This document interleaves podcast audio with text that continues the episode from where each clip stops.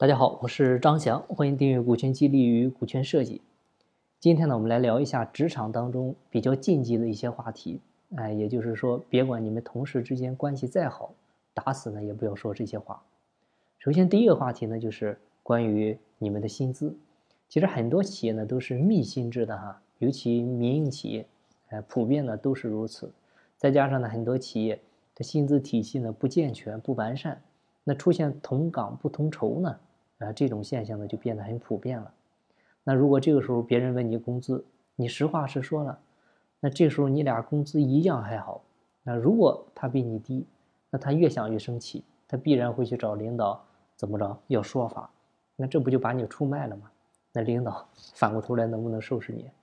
换句话说呢，即使即便是你俩薪资一样，哎，如果说他觉得他能力比你强，干的活比你多，哎，他到头来还会去找领导，还会把你出卖。所以薪资问题呢，在职场当中是最忌讳作为谈资的话题。第二点呢，就是不要跟同事呢谈自己想离职的想法，因为如果你想离职的话，你偷偷摸摸的找下家就是了，因为你一旦说出去。他很难保证不传到领导耳耳耳朵里面去啊！你到时候万一你下家也没找好，结果呢，你又不想走了，那你这时候不就成了夹生饭了？那到时候肯定搞得自己呢就很被动。第三点呢，就是关于你自己的职业抱负。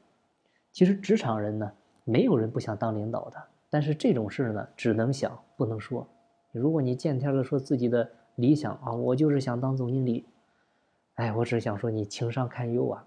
你这个话，你让现在的总经理听见，他心里会怎么想呢？所以，如果你给人留下一种官迷心窍，哎，或者说过于自负的一个印象，那好了，你的前途呢可以说是很坎坷了。所以呢，我们抱负是一定要有的，但是呢，抱负埋藏在心底就可以了，就可以了。接下来就是踏实去做事啊。第四点呢，就是千万不要跟同事哎去显摆你跟。领导的一个关系，哎，这个是职场的大忌，就是你跟领导的私人关系、私交关系再好，你也注意，千万千万不能炫耀。很简单，我就问你，一旦有同事来找你跟领导帮忙，怎么办？哎，有个什么问题需要领导帮助，你同事来找你了，你说你帮不帮？你不帮吧，得罪同事；你帮了吧，这个领导又嫌你事儿多。你到时候整的你两头不是人。第五点呢，也是职场当中经常会遇到的，就是私下说同事和领导的一个坏话，啊，尤其很多单位会建很多小群，是吧？就是领导不在里面的那这些小群，啊，就是哪天领导有个什么啥八卦事儿，大家能在里面讨论一天，啊，甚至呢晚上十二点还在聊，但是工作没见这么积极过啊。但是我想说呢，职场当中呢，它是没有任何的秘密可言的，就是凡是你有过三五年的职场经验的人，应该都很清楚，而且呢也经历过，就是你今天说领导同事的坏话，其实第二天呢他就知道了，啊，所以呢千万千万要注意，私下里呢，尤其背后里不要说别人的坏话。第六点呢，就是别人的隐私也千万不要讨论，因为既然是别人的隐私，他肯定是不希望被你去。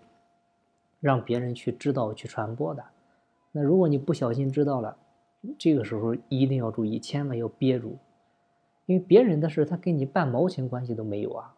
就你千万不要大嘴巴叭叭叭到处乱说，因为你你一旦传到他本人耳朵里面去，就是你说出去，哎，你一时爽了，但是这个后面的麻烦，哎，恐怕你是兜不住啊！你想想。你背后这么说人家，人家能跟你善罢甘休，啊，能善罢甘休吗？不可能吧，他非得让你掉层皮不可。啊。第七点呢，还有就是，对方的缺点，哎，也不要讨论，啊，千万，尤其是不要当面讨论。就是卡耐基其实就说过，人的天性就是不能接受别人的批评，他就是喜欢被赞美，就是喜欢听好听的啊。那你说这个人心直口快。哎，他其实不是个褒义词，啊，因为有时候你那个不是直肠子，而是啥？而是缺心眼子。好了，今天的分享呢就到这儿。有更多股权或者管理方面问题，欢迎加我微信详细沟通。